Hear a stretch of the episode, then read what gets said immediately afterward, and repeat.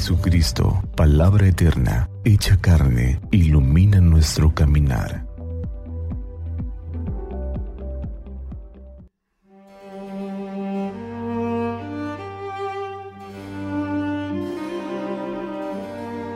Cuarto miércoles de Cuaresma, 30 de marzo. Del Santo Evangelio según San Juan, capítulo 5, versículos del 17 al 30.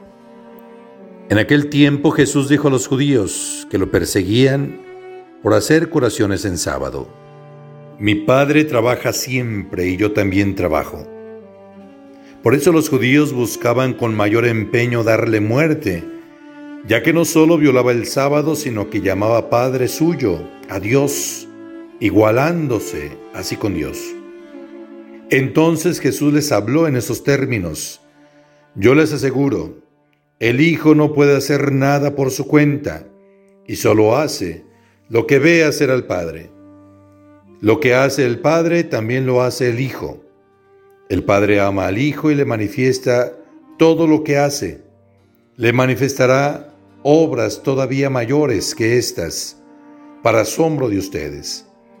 Así como el Padre resucita a los muertos y les da la vida, así también el Hijo da la vida a quien Él quiere dársela.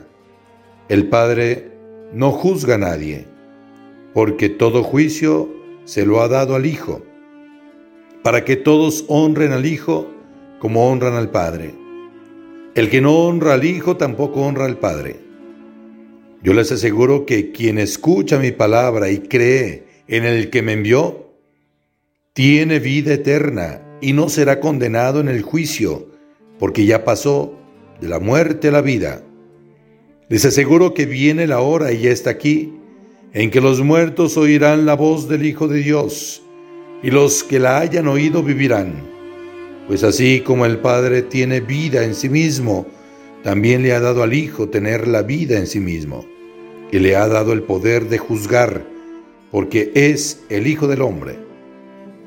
No se asombren de esto, porque viene la hora en que todos los que yacen en la tumba oirán mi voz y resucitarán, los que hicieron el bien para la vida, los que hicieron el mal para la condenación.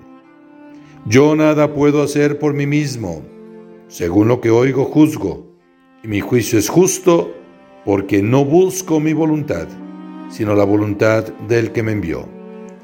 Palabra del Señor, gloria a ti Señor Jesús. Quien trabaja por amor no se cansa. Conocemos la historia de la creación, donde se indica que Dios creó el mundo en seis días y el séptimo descansó. Él ha creado al hombre a su imagen y semejanza, también ha creado el descanso. El pueblo de Israel lo entendió literalmente y se exigía descansar el sábado para honrar a Dios. Sin embargo, sin embargo, había quienes se autonombraban inspectores o jueces para llamar la atención cuando a su juicio no se respetaba el descanso del sábado.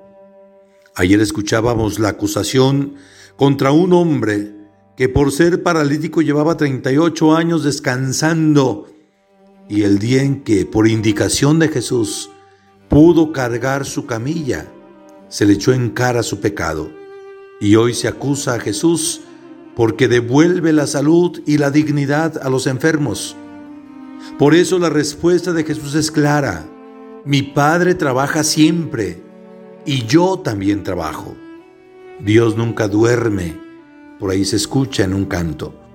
Dios no descansa porque el amor le hace estar siempre atento a las necesidades de aquellos a quienes ama.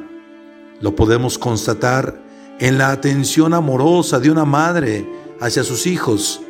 Ella no descansa aunque sea domingo. Ella no descansa aunque sea de noche.